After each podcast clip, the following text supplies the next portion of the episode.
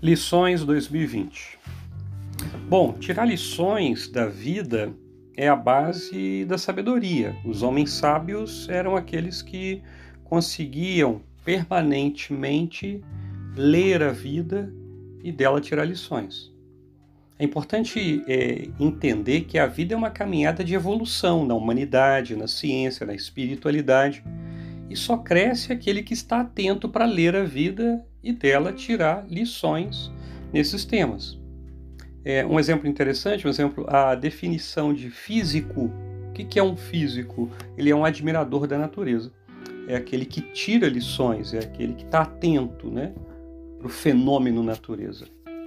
Bom, uma das coisas positivas de anos difíceis como 2020 é que eles nos fornecem centenas de dados para tirarmos sabedoria, para tirarmos lições.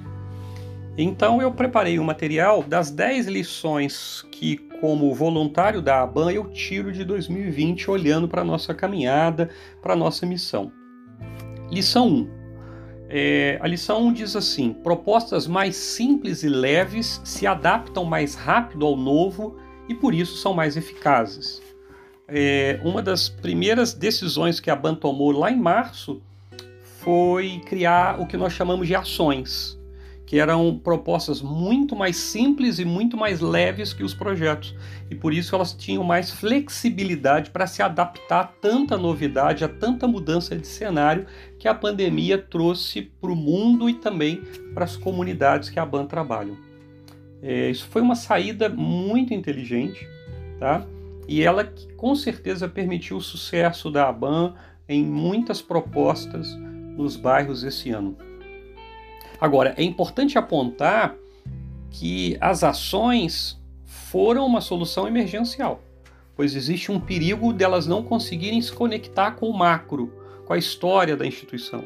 Precisamos lembrar que a pandemia vai passar e que o que fazemos agora precisa se ligar ao que fizemos antes e ao que faremos depois. E esse é um desafio de criar as ações. Então a gente tem que estar atento para isso. Porém, hum, é preciso destacar que a leveza e a simplicidade permitiram a flexibilidade da ABAN para se adaptar às mudanças da pandemia. Segunda lição: é ser ágil em identificar onde e como podemos fazer a diferença em situações caóticas traz efetividade e fortalecimento. É, a ABAN foi rápida. O grande desafio de anos como o da pandemia é que algumas pessoas demoram alguns meses para conseguir olhar, enxergar tanta novidade, entender como é que isso tudo se conecta e aí conseguir reagir. É, quem reage mais rápido, sem dúvida, ganha tempo, é, aproveita melhor as oportunidades que surgem, sai na frente e por isso se fortalece ao final. Eu entendo que a ABAN ela foi muito ágil. Né? A gente já em março se reuniu e tomou decisões. Isso é claro que tem, você tem sempre o risco, né? mas de você ainda não ter enxergado tudo. Mas a procrastinação ela é comum nesse momento e justamente ela é, ela limita a, a quem tem sucesso. Tá? Quem procrastina possivelmente não é aquele que está na frente ao final, que conseguiu reagir melhor, que se fortaleceu, que deu mais passos. Então essa agilidade da ABAN, para mim, é uma segunda lição. É, a gente precisa estar tá bem antenado tá? E reagir rapidamente à realidade. Terceira lição: um voluntário tem diversas formas de contribuir numa instituição. Pode parecer uma frase bobinha, mas 2020 mostrou isso. É, a beleza de momentos críticos é que eles abrem oportunidades novas para muitos saírem da caixa na sua dedicação. Descobrimos novos talentos, ganhamos ajuda em missões que a pessoa em condições normais dificilmente se envolveria. Aconteceu isso. Nós tivemos voluntários que mudaram radicalmente sua missão e gostaram disso. Descobriram novos dons, descobriram novos talentos, ganharam motivação, saíram daquela mesmice que vinham numa caminhada.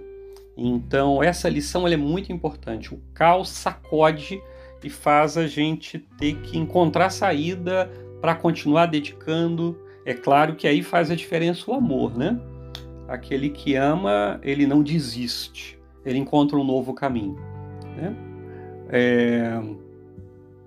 E aí fica uma reflexão, né? Em condições normais, quanta ajuda a gente perde por não estimular as pessoas que dedicam há anos numa missão a pensarem no que mais elas podem ajudar. Compreendem isso? Ou seja, é, precisou de uma pandemia para sacudir alguns e, esse, e, descobrirem novos dons, novos talentos, novos caminhos. Acho que essa é, uma, é a terceira lição que eu tiro. Quarta lição: um bom projeto nunca morre. Ele fica só esperando o contexto ideal para impactar novamente positivamente o mundo. É, isso foi muito claro em 2020, né? com a Digna, que estava parada há anos, voltou e fez a diferença, com o Reg Bem, que estava parado há anos, também fez uma enorme diferença, para os agentes de desenvolvimento local, agente ambiental, agente de saúde, que estavam parados há vários anos e voltaram com força. Ou seja, é, é preciso entender que um projeto ele é uma resposta para aquele momento. É, só que ele pode de novo ser uma resposta num outro momento, compreende? Então ele, ele, o fato dele ter acabado não significa que ele nunca mais pode voltar, não significa que ele não pode fazer alterações e se tornar útil de novo num novo contexto, numa outra realidade é preciso de novo falar na flexibilidade, na capacidade de adaptação, na capacidade de compreender o momento e entender como é possível dar a resposta para ele. Essa é a quarta lição. Quinta lição: nunca devemos desistir de um local ou grupo de pessoas. É, esse é o exemplo de Jardim Casablanca, né? A história de Jardim Casablanca ela é muito interessante, porque a Ban chega lá em 2001 e nos primeiros anos a gente até conseguiu um, certo sucesso, vamos dizer assim. Mas eu me lembro que a maior reunião que a gente conseguiu fazer até hoje, Jardim Casablanca, tinha 20 pessoas. A gente nunca passou disso. Foi sempre uma comunidade difícil, mas lá bem no início a gente conseguia bem chegar a 20 pessoas nas reuniões. É... E aí depois foi só decaindo, decaindo, decaindo. Uma comunidade muito difícil é, nós levamos vários coordenadores para lá, os melhores coordenadores da ABAN, fizemos todas as alterações possíveis e quando já estávamos, já tínhamos decidido mesmo a dar um tempo para a comunidade, vem uma pandemia, sacode o mundo e a gente decide então fazer mais uma ajuda na comunidade e a gente tem uma resposta única, impensada. Ou seja, é, insucessos repetidos não significam que nunca vai dar certo. Essa é a grande lição de Jardim Casablanca em 2020. É. Nunca devemos efetivamente dizer que um local não tem jeito. É o contexto que ainda não permitiu, são as nossas propostas que ainda não entenderam como as coisas funcionam, o que fazer para dar certo. Acho que essa lição é muito forte para mim. Lição 6. A solução mais fácil, menos trabalhosa, dificilmente leva você à inovação e à excelência. É, isso é, é uma lição que eu já trago há algum tempo, mas que 2020 reforçou. Exemplos básicos. Nós começamos o, o, na pandemia a distribuir cesta básica. Era muito mais fácil distribuir cesta básica, porque era só pedir as pessoas para irem na banha se cadastrarem, ver quantas pessoas se cadastraram, correr atrás da cesta básica e simplesmente dar para as pessoas. Um trabalho muito menor. Mas a gente decidiu ir para a Digna. E a Digna deu muito trabalho, porque a Digna exigiu primeiro visitar todas as famílias para fazer um cadastro mais profundo. Mandar fazer um aplicativo, isso é um trabalho gigante. Ter uma estrutura de mercearia em cada sede da ABAN. Montar mercearia, móveis, equipe de atendimento, controle de estoque. Ter uma estrutura de estoque geral, os alimentos irem para esse local, serem separados, abrir as cestas básicas, depois fazer o transporte desse estoque geral para cada mercearia, ou seja, o trabalho é muito maior, mas muito maior, mas valeu a pena. Por quê? Porque a gente conseguiu parcerias novas, a gente foi mais fundo na ajuda das pessoas, a gente já conseguiu atrair as pessoas para a caminhada da BAN, então nós ganhamos voluntários, ganhamos capilaridade local, fizemos a diferença de forma muito mais profunda na vida dessas pessoas. Mas essa inovação essa excelência foi resultado de um trabalho gigantesco maior do que se nós simplesmente distribuíssemos cesta básica. Tá? Outro exemplo é, era muito mais fácil no dia das crianças ir lá distribuir brinquedo para as crianças, no Natal distribuir brinquedo, fazer uma fila como todo mundo faz, indiscriminadamente distribuir. O que, que a gente resolveu fazer? Resolveu fazer a Digna Infantil com loja de brinquedo, o mesmo trabalho da Digna de adultos. Ter equipe, ter loja de brinquedo, organizar a Digna, ter atividade com as crianças, porém é impensado o impacto, ou seja, ele é gigantesco maior, né, que nós conseguimos. Então, assim, outro exemplo, no caso dos animais, né? Nós poderíamos ter parado as feiras simplesmente, tentado só postar no Instagram, que é o que todo mundo faz. A gente foi lá e fez o aplicativo.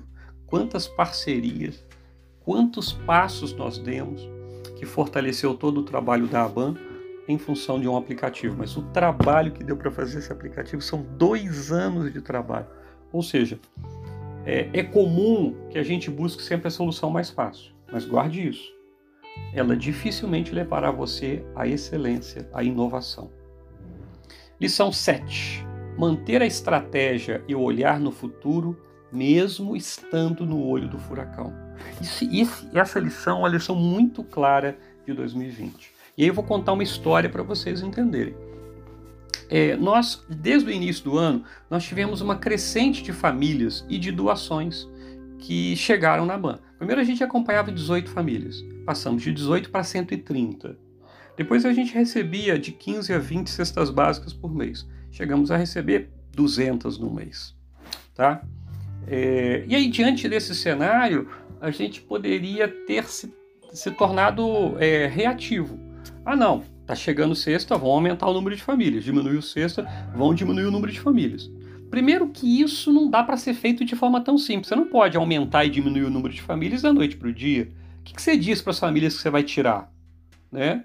Como é que você sai correndo atrás de novas famílias toda hora? Isso gera uma confusão na comunidade. Quem que de verdade eh, pode buscar a BAN? Então, primeiro você tem um problema prático. É importante lembrar que a BAN existiu antes da pandemia e vai existir depois. Né? A gente não está fazendo só um trabalho na pandemia. O trabalho da pandemia ele é um trabalho que é diferente do normal, mas ele tem que se ligar ao que foi feito antes e o que a gente quer fazer depois, primeiro. E isso é estratégia. É, mas a outra questão é não ser reativo, mesmo se estando naquela pressão, naquela confusão, todo mundo pedindo, todo mundo oferecendo. E aí o que, que a gente começou a fazer? É, eu rapidamente me reuni com a Nelly e com o Domingos e a gente tomou a decisão de ter um estoque de ter, além da, da, da, mercearia normal, que tem o estoque dela, além do estoque geral da ABAN, que é gerenciado pelo Demir, nós criamos outros dois estoques que só eu, Domingos, tínhamos acesso, que era um estoque que a gente ia utilizar para compensação das doações, porque a nossa experiência já mostrava que possivelmente essas doações iriam cair quando passasse a emoção que as pessoas estavam vivendo no início da pandemia elas iam esquecer do pobre, porque isso é o padrão da nossa sociedade. As pessoas enxergam o pobre alguns minutos por ano, né? E por isso enxergaram alguns minutos nessa pandemia. Eu diria até algumas semanas na pandemia. É, e aí, nesse estoque, nós chegamos a ter 300 cestas básicas estocadas. E aí vinha aquele questionamento, gente, mas a gente não poderia aumentar profundamente o número de famílias, eu acompanhando 130, Vamos sair distribuindo para outros bairros, para mais famílias. Mas aí vinha a experiência. Essas doações vão cair e essa fome vai permanecer. A gente precisa ter cesta na hora que as doações caírem para a gente continuar mantendo a doação para essas 130 famílias. Foi isso que a gente fez. Quando chegou no mês de agosto, em julho a gente tinha 300 cestas básicas guardadas, além dos, do é, nesse estoque que só eu domingo tínhamos acesso. Quando chegou em agosto, as doações despencaram. E se não tivéssemos guardado essas 300 cestas básicas, nós não, chegaríamos até hoje, final do ano, mantendo essas famílias, que hoje são 95. caíram de 130 para 95, porque as outras desistiram de continuar participando das reuniões e para a Digna. Então nós conseguimos, fizemos um compromisso com essas famílias. Só para você ter ideia, teve mês que a gente voltou a ganhar 18 cestas básicas, 10 cestas básicas. Tá? Mas a gente foi tirando das 130. E hoje, então, a gente conseguiu. Hoje a gente já está com estoque até fevereiro. Então, ou seja, a gente é, tem um estoque para manter. Então, em janeiro, mesmo a BAN parada vai dar digna para essas famílias, porque elas têm fome em janeiro, elas não têm culpa da BAN parar. Então, mas por causa dessa estratégia. Então, manter a estratégia, mesmo se você está na frente de batalha, no olho do furacão, não se tornar reativo. Tá? é, ler a realidade e traçar uma estratégia. Isso é uma lição importantíssima que fez a ABAN fazer a diferença nas comunidades. E, só para vocês entenderem, nós já estamos em negociação avançada para manter a Digna até o final de 2021. Tá? Estamos negociando com vários locais para isso, para poder estar tá sempre na frente, enxergando na frente, é, se preparando para a realidade. Lição 8. É preciso ser um pedagogo do bem. Presta atenção nesse termo que eu estou usando, pedagogo do bem. Bom, a humanidade e o bem são um aprendizado. A gente não nasce plenamente humano, a gente se humaniza com a vida. A gente não nasce aprendendo, a gente não nasce sabendo amar, a gente tem que aprender a amar e a viver o amor. As pessoas nem sempre sabem tirar lições da vida para crescer na sua capacidade de fazer o bem de desenvolver sua humanidade. Elas precisam de ajuda. E não se ensina o bem na bronca, na tensão e no conflito. Atenção para isso. Eu vejo pessoas que fazem o bem, que se dedicam muito, mas são muito conflituosas, são muito dadas à tensão e acabam perdendo a oportunidade de serem pedagogas do bem. Ser pedagogo do bem é ajudar as pessoas a se desenvolverem, a desenvolver suas sensibilidades para o bem e sua habilidade de produzi-lo. Só aprende quem é aprendiz. Parece bobeira essa frase, né? Só aprende quem é aprendiz. E aprendiz é aquele que está aberto a aprender, é aquele que sabe que não sabe tudo e por isso está aberto a descobrir novas coisas. Muitas vezes, o melhor que podemos fazer por uma pessoa é simplesmente estimulá-la a se abrir a aprender. Nem sempre a gente consegue ensinar. Na verdade, consegue, porque quando a gente ensina a pessoa a aprender, é um grande ensinamento. E se ela aprendeu a aprender, a próxima pessoa que ela encontrar, ela vai tirar muitas lições. Então, a oitava lição para mim é ser pedagogo do bem. 2020 me reforçou muito isso. Nona lição: em momentos difíceis, cultive a esperança. Isso é essencial para manter o ânimo e não desistir. Queria chamar a atenção de uma estratégia da ABAN esse ano que foi o Evangelho. Que, o que foi o Evangelho? Foi uma decisão de encontrar pelo menos três notícias boas por semana, durante todo o ano. Ou seja, a ideia é que, mesmo diante de tantos desafios, nós íamos, fo íamos focar a nossa equipe a olhar a parte boa daquele ano, daquela semana, daquele dia, daquele mês do que estava acontecendo. É preciso não se deixar contaminar com a poeira dos desafios e más notícias. Porque tivemos muitas más notícias. Por isso Jesus fala lá em Mateus 10, quando der algum problema, sacode a poeira. O evangelho da semana, ele era essa tentativa de sacudir a poeira e de fazer com que cada voluntário da ABAN tivesse pelo menos três notícias boas por semana da ABAN. Só se fica de pé no meio do caos quando somos capazes de focar nos microavanços é, é preciso cultivar a esperança. E aí eu chamaria a atenção para a lição de Pedro. Só se caminha sobre as águas se o olhar estiver fixo na meta, que no caso de Pedro era Jesus. E quando a gente fica preocupado ou focado só nos probleminhas do dia a dia, a gente corre o risco de afundar. A gente corre risco de perder a esperança. Então a lição 9 é cultivar a esperança em momentos difíceis. Creio que o Evangelho foi uma estratégia muito interessante. Por fim, a última lição: nem só de pão vive o homem. Uma frase tão antiga de Jesus, lá de Mateus, Jesus vai dizer nem só de pão vive o homem, mas de toda a palavra que sai da boca de Deus. O que, que isso tem a ver como, como lição? Ora, a gente distribuiu quase 50 toneladas de alimento em 2020. Porém, estava claro que nem só de pão vive o homem. A gente distribuiu 50 toneladas de pão, ou seja, de comida. Mas a gente sabia que em momentos desafiadores, como em 2020, é preciso cuidar não só do estômago, mas também da alma. Compreende o que eu estou querendo dizer? A pandemia não trouxe só estômagos vazios, mas também almas feridas e muitas vezes esvaziadas. E por isso era preciso cuidar da alma. Como é que a Ban fez isso? Primeiro, a Ban cuidou da espiritualidade. Nós tivemos durante todo o ano, toda quarta-feira, um momento de espiritualidade para cuidar da alma. Mas também tivemos, e aí que me chama muita atenção, investimos na arte. O reggae e o Jequitibá foram a maior prova que a ABAN não ofereceu para a comunidade do Dom Bosco e Jardim Casablanca somente comida, mas ofereceu também o alimento da alma, porque a arte é o grande instrumento para acessar a alma e cuidar da alma de muitas pessoas. A arte e a espiritualidade. Então a Ban utilizou muito bem a arte e a espiritualidade. Ela utilizou a mercearia para dar o pão e utilizou a arte e a espiritualidade para dar essa outra comida, a comida da alma. Isso é uma lição muito importante. Porque, confesso, se nós tivéssemos só distribuído 50 toneladas de alimento, nosso trabalho teria sido muito limitado, muito parcial.